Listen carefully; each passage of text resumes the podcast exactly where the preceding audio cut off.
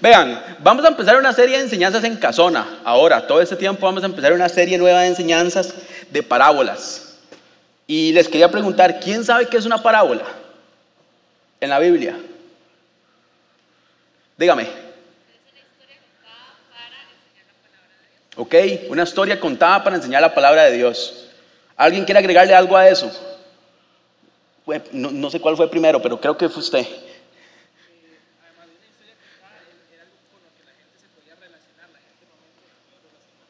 Era una historia con lo que la gente se podía relacionar, algo que conocían, algo diferente.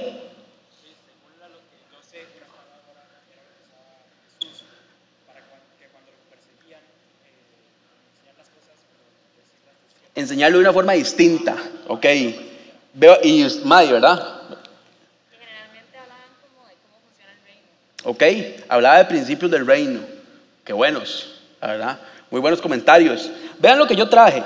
Una parábola prácticamente es una historia corta, sencilla y precisa, que en ese momento y en esa época todo el mundo conocía. ¿Qué quiero decir? Eran cosas que realmente ellos tenían en el día a día. Eran cosas comunes. A veces uno ve la palabra la vid y uno dice en Costa Rica, de que es una vid. Si usted no está en el entorno del vino o no sabe un poco, la verdad no tiene la menor idea qué es. Pero en Costa Rica la parábola sería una mata de café. Cuando usted recoge una mata de café, entonces todo el mundo diría, ah, claro, estoy entendiendo. Eran historias cortas y sencillas, con un lenguaje muy general y muy transparente para que todo el mundo entendiera de lo que se estaba hablando. ¿Ok?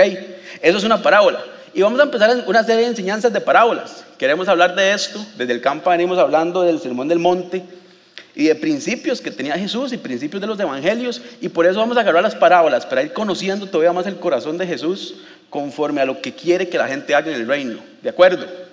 Entonces, si usted apunta, y si no apunta, ojalá empiece a apuntar, realmente va a disfrutar mucho porque vamos a dar mucha información práctica y para que se vayan pensando a sus casas sobre estas parábolas. ¿Y por qué les digo esto que es una parábola y por qué tiene que ser sencilla y transparente? Porque a veces cuando uno piensa en la Biblia, uno puede pensar de varias formas y uno puede decir, Diosa, ¿verdad? A veces la Biblia puede ser un poco misteriosa. Y uno dice, creo que hay historias que no entiendo, me parece un poco complicada. Y ese no debería ser el mensaje de la Biblia. Realmente sepa que la Biblia está diseñada para que todo el mundo la entienda. Pero cuando digo todo el mundo, en serio es todo el mundo. No importa su lenguaje, su condición, barreras que tenga, lo económico, no importa. Está diseñada para que todo el mundo la comprenda. Entonces a veces uno puede decir, sí, tal vez hay historias que hay que leer un poco más despacio. Tal vez hay principios que tengo que estar más horas delante de la Biblia para leer y leer y leer, y ir entendiendo un poco más. Pero está diseñada para que usted entienda. ¿Qué es lo interesante de las parábolas? Son mensajes sencillos para que realmente puedan entrar en nuestros corazones y las entendamos al 100%. ¿Y por qué les digo esto? Siempre recuerden esto, segunda de Timoteo 3:16. ¿Quién se lo sabe? ¿Me lo puede decir de memoria? O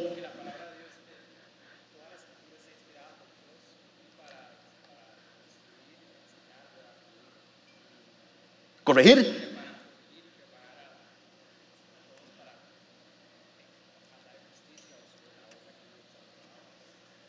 Me encanta porque así piensa mi cabeza, parafraseado los versículos siempre. Pero ¿qué dice? La voy a leer y la voy a ver ahí en pantallas para decirlo como tiene que ser. Dice que toda escritura es inspirada por Dios, útil para enseñar, para reprender, para corregir y para destruir injusticia.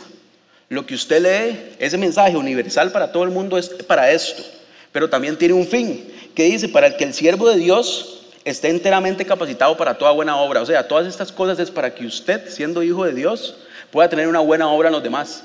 Por eso es ilógico que uno diga que la Biblia es complicada, porque vean el fin que tiene. Tiene un fin para que esté aplicado en su vida. ¿Y por qué siempre les digo eso la aplicación? Si ya han venido varias veces, me han escuchado y es un mensaje que siempre me gusta dar. Santiago 1.22, me encanta este versículo porque dice, no se contenten, o sea, no estén felices con solo escuchar la palabra de Dios, porque así se engañan a ustedes mismos, sino llévenla en práctica. Entonces, si hablamos de las parábolas, un mensaje sencillo que la gente entendía para que lo puedan aplicar. ¿Y aplicarlo para qué? Decía Timoteo, para que podamos enseñar, para reprender a los demás y también a nosotros, para corregir y para corregirnos y para instruirnos o instruir a los demás en justicia. ¿Entienden cómo el texto va y viene? Siempre va a ser así. Por eso tiene que ser algo sencillo y hay que acercarse a la palabra con uno con mucho gozo. Pero bueno, ¿qué parábola vamos a leer? Vamos a, leer la parábola del sembrador. Es una parábola que mucha gente conoce, pero vamos a ver los tipos de terrenos. Es algo muy interesante, los tipos de terrenos en el que este sembrador va tirando la semilla y qué implica cada uno. Entonces se los voy a leer. La primera parte es de Marcos, de versículo 4, del 1 al 9 que dice, de nuevo comenzó Jesús a enseñar a la orilla del lago. La multitud que se reunió para verlo era tan grande que él subió y se sentó en una barca que estaba en el lago, mientras toda la gente se quedaba en la playa.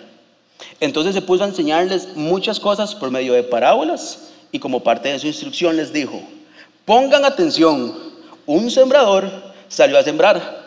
Sucedió que al esparcir la semilla, una parte cayó, cayó junto al camino y llegaron los pájaros y se la comieron.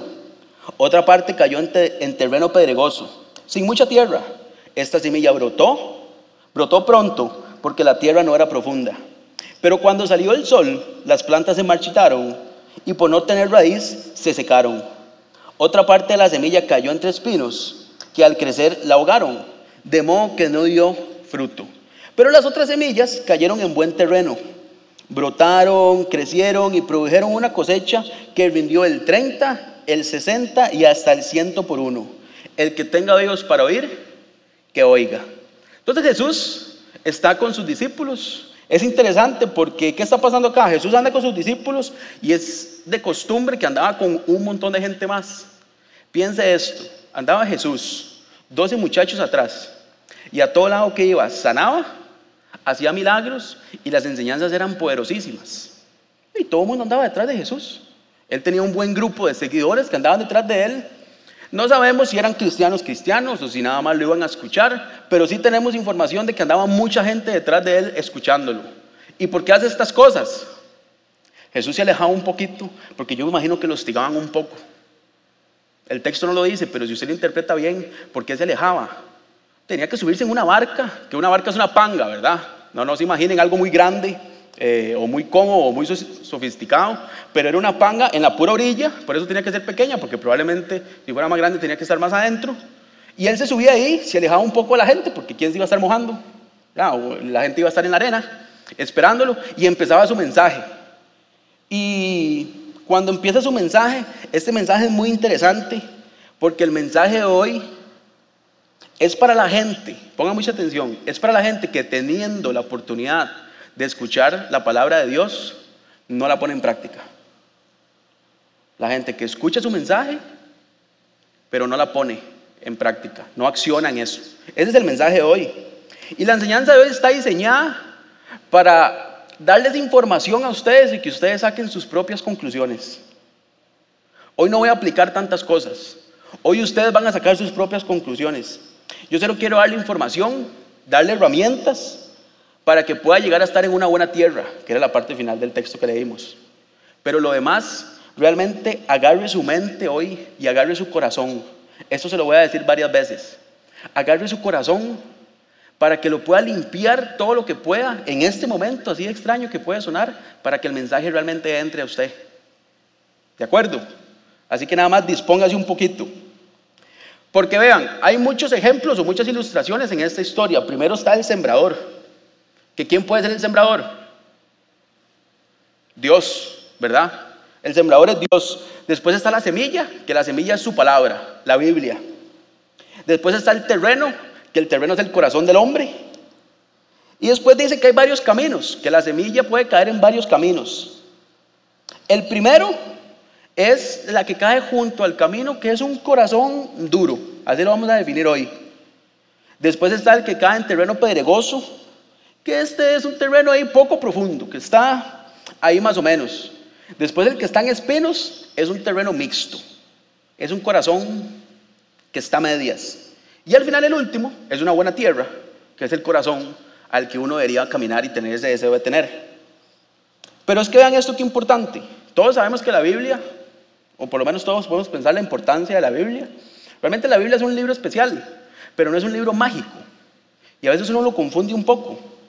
¿Por qué es especial? Porque es la palabra de Dios. Realmente es muy importante.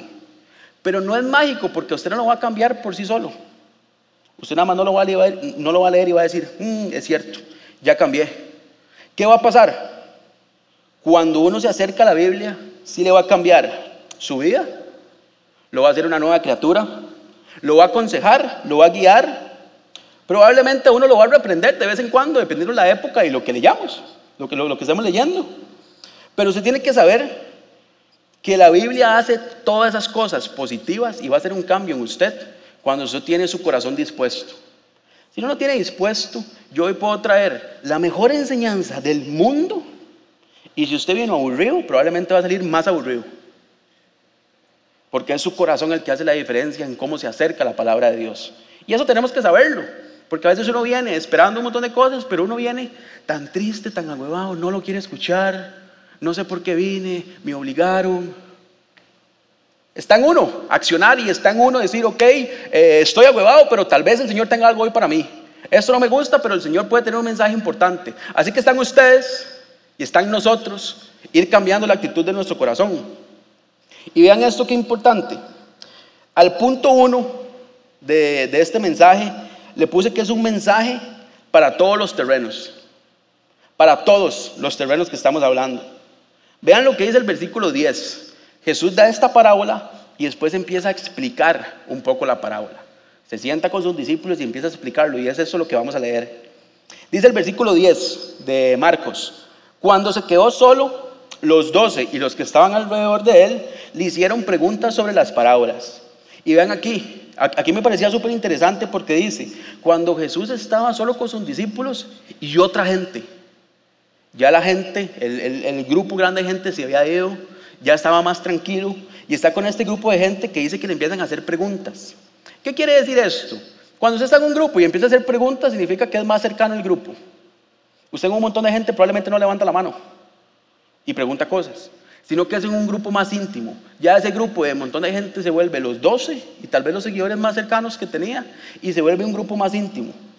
¿Y por, qué le ¿Y por qué le digo esto? Porque usted tiene que saber que la relación con Jesús es una relación íntima. Si usted quiere tener una relación con Jesús, tiene que ser en intimidad, tiene que ser en su cuarto, tiene que buscarlo para orar uno a uno. Él quiere sentarse con usted en la mesa, solo con usted. Esto es muy bueno. Esto es buenísimo. Congregarse es buenísimo, tener amigos cristianos, tener un grupo de jóvenes es muy bueno. Pero ¿qué quiere el Señor realmente? Que usted llegue a su casa y tenga un rato de intimidad con Él. Y esto es algo muy parecido a lo que está pasando. Pero vean lo que les dice a partir del 11 al 14. A ustedes se les ha revelado el secreto del reino de Dios, les contestó a los que estaban hablando con él. Pero a los de afuera, todo, todo les llega por medio de parábolas. Para que por mucho que vean, no perciban. Y por mucho que oigan, no entiendan. No sea que se conviertan y sean perdonados. No entienden esta parábola, continuó Jesús. ¿Cómo podrán entonces comprender las demás? El sembrador, o sea, Dios, o en este caso Jesús, siembra la palabra. ¿Qué está pasando por aquí? Vean qué interesante, porque estábamos hablando al inicio que la Biblia es un mensaje para todo el mundo. Y Jesús le está diciendo eso a sus discípulos. Este mensaje yo ya se los dije a ustedes. Ustedes ya lo saben. Pero a los demás, a todos los demás, le llegan parábolas. ¿Qué quiere decir?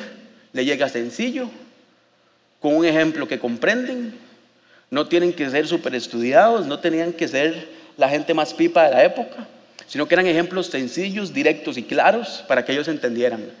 A todo el mundo le llega el mensaje de una forma. Pero qué interesante porque dice, ven y no perciben. Doy el mensaje para que ellos lo entiendan, ellos lo ven y no lo perciben. Lo oyen y no lo entienden. Pero les dice cuál es el secreto para así entenderlo. ¿Cuál es el secreto? entregarle su vida a Jesús. Que ellos lo sigan y le entreguen su vida a Jesús y puedan experimentar su perdón. ¿Y saben por qué esto es así? Porque cuando usted entrega su vida a Cristo, su corazón cambia. En ese momento que usted estuvo delante del Señor, entendió el sacrificio en la cruz. Usted entendió que Cristo fue la cruz, que murió por usted, que murió por sus pecados y que eso le da una gracia para una vida eterna. Cuando usted entiende eso, su corazón cambia. ¿Verdad? Lo hemos experimentado. Y vean qué importante es esto del corazón. Les traigo tres versículos como para que se vayan dando una idea de por qué el corazón, que tiene que ser esa buena tierra, es tan importante. Dice Primera de Samuel 16:7. Pero el Señor le dijo a Samuel, no te dejes impresionar por su apariencia ni por su estatura, pues yo lo he rechazado. La gente se fija en las apariencias, pero yo me fijo en, me fijo en, eso, qué lindo. Después dice Proverbios 4:23, por sobre todas las cosas cuida tú, porque de él mana la vida. ¿Lo van? ¿Lo van agarrando conmigo? Y vean lo que dice Proverbios 27 y 19. En el agua se refleja el rostro y en el corazón se refleja la persona. ¿Ven por qué el corazón tiene que ser esa tierra buena para que caiga la semilla? Por eso es tan importante uno siempre disponerse al inicio de estas cosas. Pero acá es donde vemos que dependiendo del corazón es el fruto, ¿verdad? A lo que vemos en esta historia.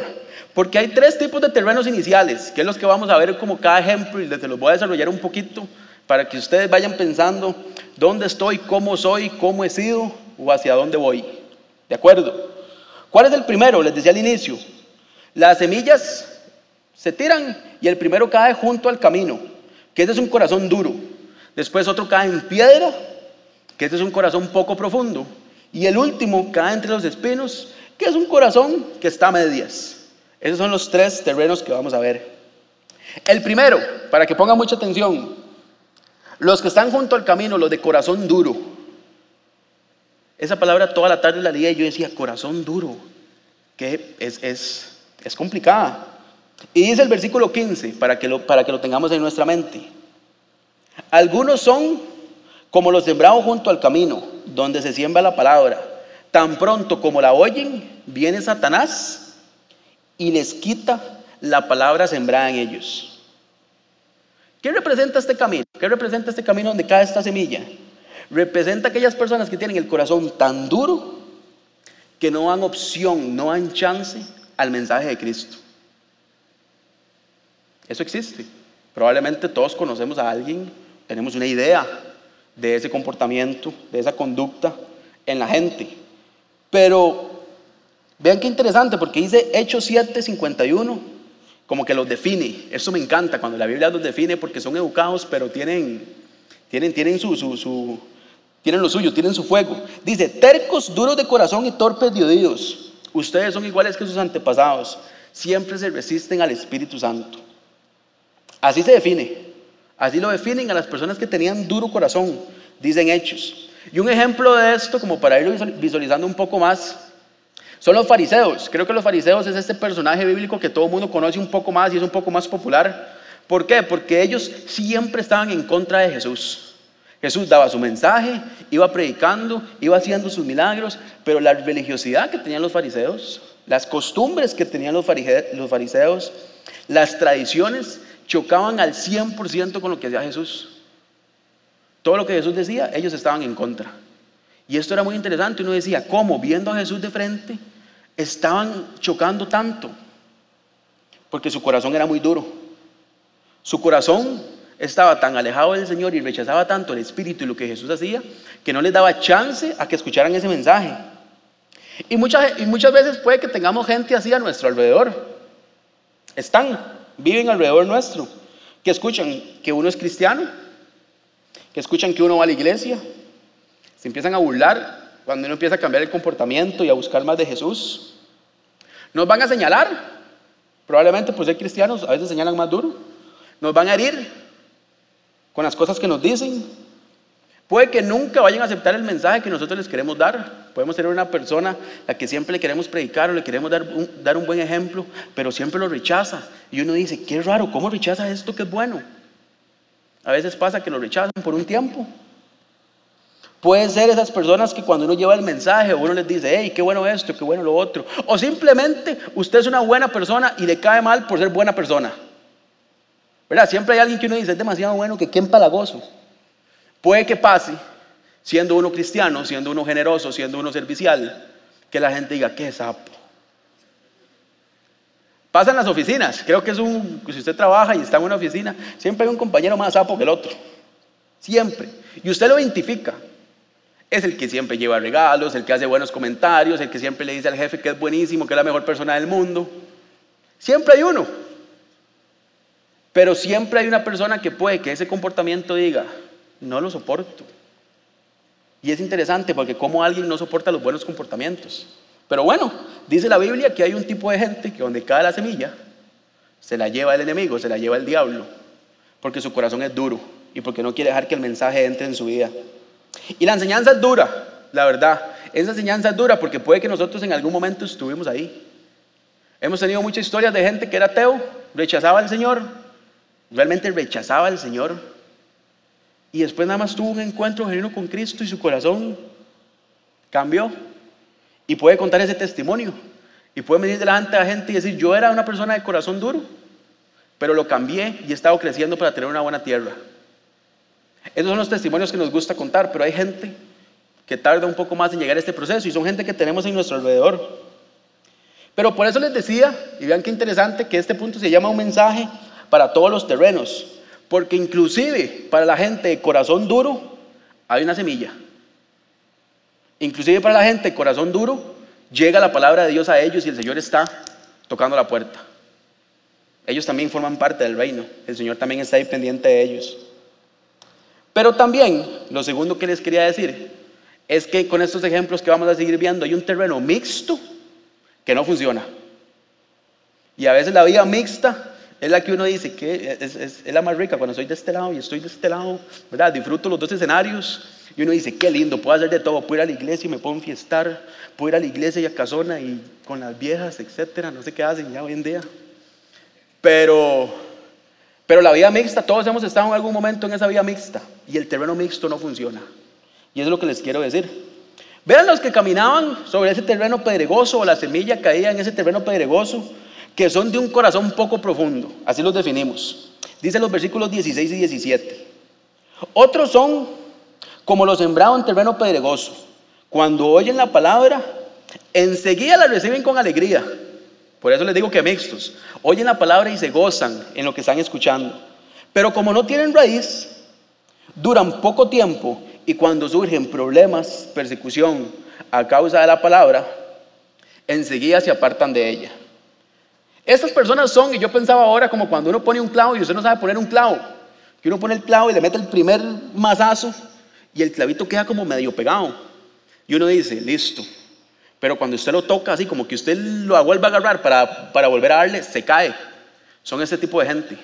Cuando usted pone mal un clavo, usted sabe que lo que le ponga encima se va a venir. Si lo, si lo pone mal.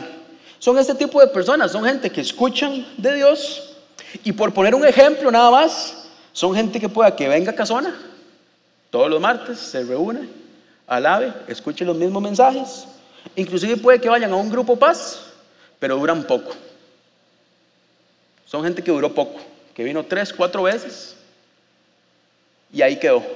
No, no quiso continuar, no continuó. Pero ¿cuál es esta invitación?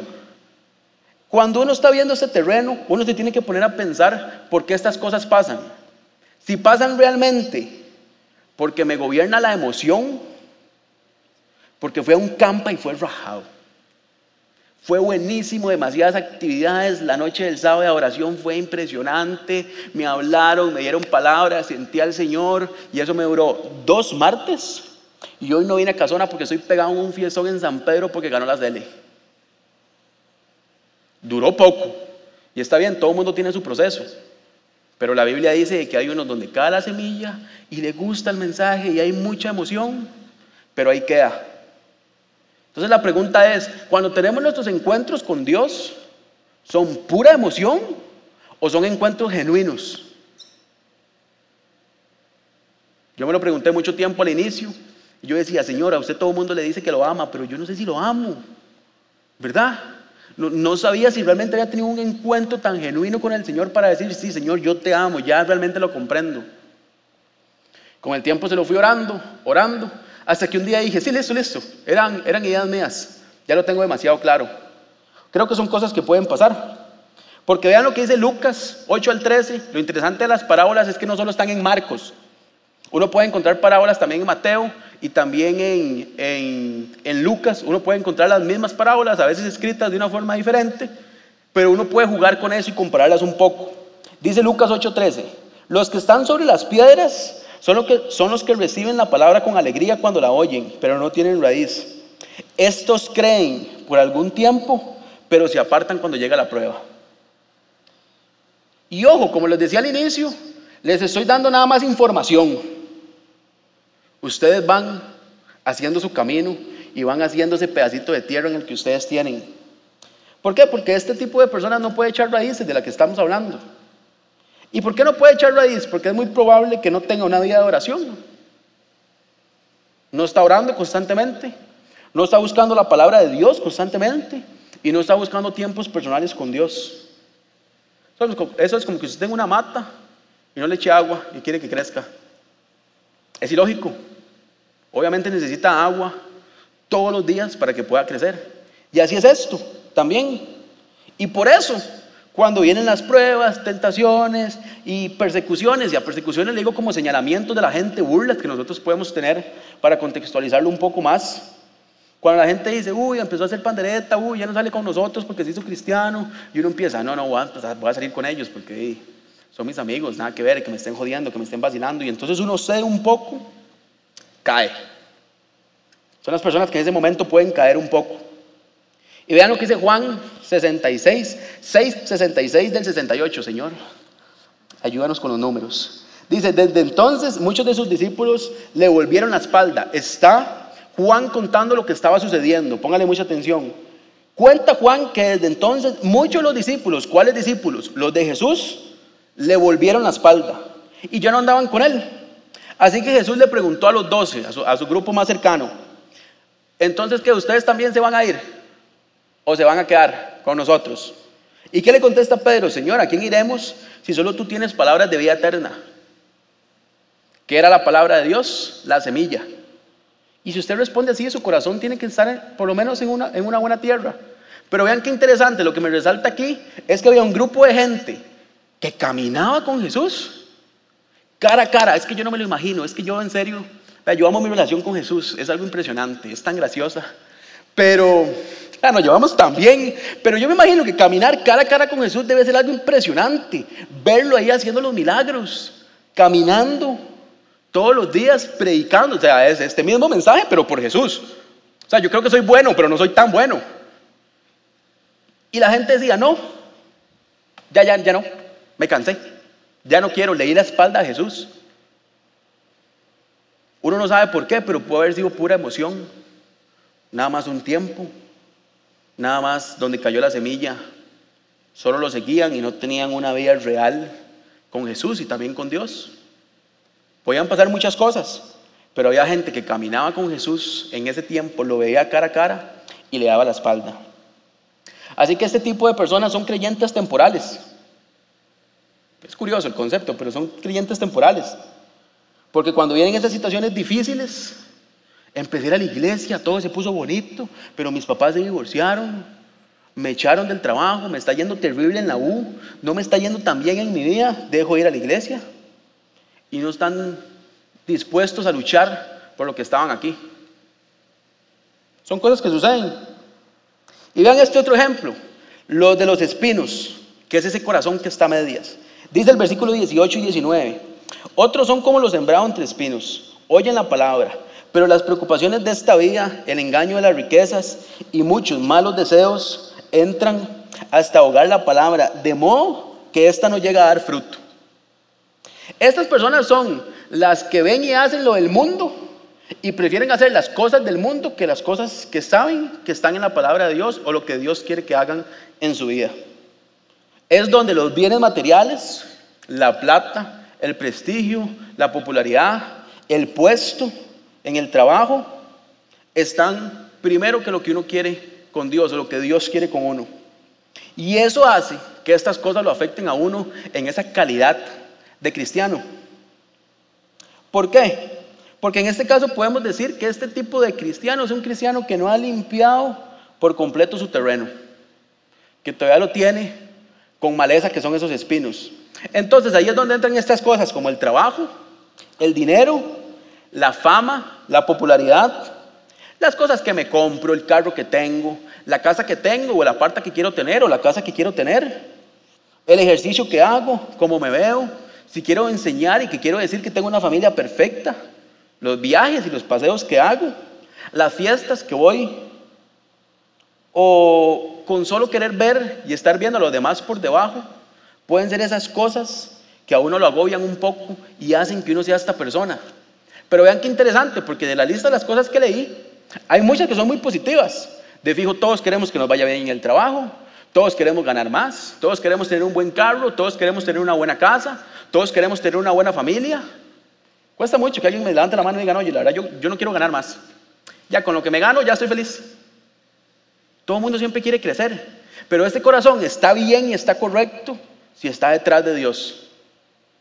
Pero si todas estas cosas que estamos hablando y usted piensa, primero está mi salud, mi ejercicio, mi trabajo, mi familia, mi novia, etcétera, etcétera, antes de Dios, es donde nos convertimos en esta persona.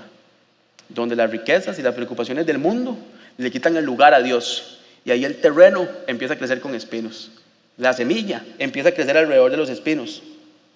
Y por eso, en este ejemplo del corazón está a medias, es porque no ha sido rendido totalmente a Dios. Y con esto realmente debemos tener cuidado porque los afanes van a llegar. Uno va a tener afanes en, en, este mundo. Usted va a tener semanas donde dice, ya no me alcanza el salario, quiero que me paguen más y pasa preocupado por la plata tres, cuatro semanas. Donde usted nada más empieza, uy, aquel más tiene ese carro, aquel más tiene esto, tiene lo otro. ¿Cómo mi casa es así? ¿Por qué no tengo una casa como todas las de mis amigos? Van a haber afanes en esta tierra. Pero vean lo que dice Filipenses 4:6. No se inquieten por qué. Ahora sí en pantallas. No se inquieten por qué. Por nada. Y vean, este es un tip hermenéutico buenísimo. Cuando usted ve nada en la Biblia, nada significa nada. Uno no tiene que ser muy bueno. Nada. Póngale cualquier situación, no se inquiete por nada. Más bien, en toda ocasión, con oración y ruego, presenten sus peticiones a Dios y denle gracias. En estos momentos es cuando tenemos que detectar los espinos y a veces hay que cortarlos y eso es sabio. Siempre uno va a crecer con espinos alrededor. Puede ser en la vida de uno o puede ser gente alrededor que a veces de ahí son, son espinos. Y hay gente incómoda y hay gente que no lo deja crecer a uno, pero uno tiene que saber cortarlos en el momento preciso. Yo les voy a dar un tip que me dieron hace, hace un tiempo, que dicen que el tigre se mata chiquitito. Porque si crece, es probablemente que se lo coma. El tigre se mata pequeño. No deje que los espinos crezcan mucho. Si usted tiene espinos en su vida, no deje que crezcan de más. Identifíquelos y córtelos. Y cambien el terreno en el que usted está. Y voy a cerrar con esto. Porque al final hay un terreno que es el terreno al que tenemos que ir. Y con eso puse, siempre hay un terreno y todos podemos llegar a él. Porque como les decía ahora, los del terreno que caía a un lado, los de los espinos y los de las piedras, todas esas versiones tienen una semilla. Hay semilla para todo el mundo en el reino de los cielos. Pero hay un terreno al que todos podemos llegar. ¿Qué dice el versículo 20? Pero estos son como los sembrados en un buen terreno. Oyen la palabra, la aceptan producen una cosecha que rinde el 30, el 70 y hasta el 100 por uno. Estas personas son las personas que Jesús quiere que nosotros seamos, las que escuchan la palabra de Dios, lo aceptan y lo ponen en práctica. Y para eso no tenemos que ser perfectos. A veces uno, cuando ve esos ejemplos, uno dice, uy, es que yo no soy así. Y nadie es así. Uno no tiene que ser perfecto. Pero tampoco tenemos que ser personas que pasan metidas en la iglesia 24/7 y en un grupo paz y en casona y sirviendo fines de semana y buscando acción social y misiones. No, no, no, no, no hay que ser de todo. Solamente tenemos que ser personas que hayan tenido un encuentro real con Cristo y que entiendan el pago en la cruz que les decía ahora. Si entiendo ese encuentro y el pago en la cruz, vamos a ser personas que trabajan día a día para tener un corazón en una buena tierra. Vean lo que dice Lucas 8:15. Pero la parte que cayó en buen terreno son los que oyen la palabra con un corazón noble y bueno. Y la retienen. Y como perseveran, producen una buena cosecha. Los requisitos para dar un buen fruto con lo que estamos leyendo son un corazón sencillo y una mente abierta para comprender la palabra de Dios. Esos son los requisitos. Si uno tiene que aplicar a eso, ¿qué diríamos? Aplicaríamos. Podríamos llegar a tener ese corazón. Vean qué linda esta historia de Josué, que es Josué 1, del 6 al 9. Josué está, después de que Moisés muere, Josué agarra al pueblo de Israel y tiene que llevarlo a la tierra prometida. Y el Señor le envía una palabra poderosísima que quiero que sea de ustedes hoy. Vean, en serio, si ustedes se creen esto todos los días de su vida, uno es imparable en el reino de los cielos. Aquí uno descansa, agarra fuerzas. En serio es un mensaje que se lo juro que es para ustedes hoy. Le dice a Josué, y póngale su nombre, póngale el nombre suyo cuando yo empiece a leer esto. Dice, sé fuerte y valiente, porque tú harás que este pueblo herede la tierra que les prometí a los antepasados. Solo te pido que tengas mucho valor, que tengamos valor y firmeza para obedecer la ley, para obedecer su palabra, para que nuestro comportamiento sea un reflejo lógico de lo que estamos leyendo y lo que dice la Biblia. Que mi siervo Moisés te ordenó. No te apartes de ella, no se aparte de la palabra de Dios para nada. Solo así tendrás éxito donde quiera que vayas. Vean que el éxito en el reino de los cielos es distinto al del mundo. Recita siempre el libro de la ley y medita en él de día y de noche. Cumple con cuidado todo lo que está escrito en él y así prosperarás y tendrás éxito. Ya te lo he ordenado, sé fuerte y valiente, no tengas miedo ni te desanimes, porque el Señor tu Dios te acompañará donde quiera que vayas.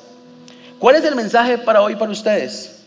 Que no tengan miedo en buscar todos los días realmente esa buena tierra. Es una buena decisión. Que estemos cerca de la palabra de Dios todos los días y que realmente la pongan en práctica, porque Dios está con nosotros. Dios quiere estar con todos nosotros. Así que recuerde esto. Voy a terminar para que oremos. El sembrador es quien siembra la palabra. Téngalo siempre claro. Es Dios el que quiere sembrar algo en usted. No es Andy, no es Caravaca, no es Casona, no es la comunidad Paz. Es Dios el que quiere sembrar algo con usted. Después, ¿qué quiere sembrar? Quiere sembrar la semilla. Si usted dice, es que viera como a mí me cuesta leer la Biblia, la verdad se me hace un poco difícil. Busque un grupo paz. ¿Quiénes son facilitadores aquí en un grupo paz? Pónganse de pie o Timoteos, pónganse de pie, o que asistan a un grupo paz, pónganse de pie. La gente que no asiste a un grupo paz, busca a esta gente y pregúntele, ¿dónde, ¿dónde va usted? ¿Dónde se reúne? ¿Qué hace? ¿Cómo hago para pertenecer? Únase a un grupo que semana a semana se reúnen, comen, vacilan y leen la Biblia, ¿verdad? ¿A quién no le gusta?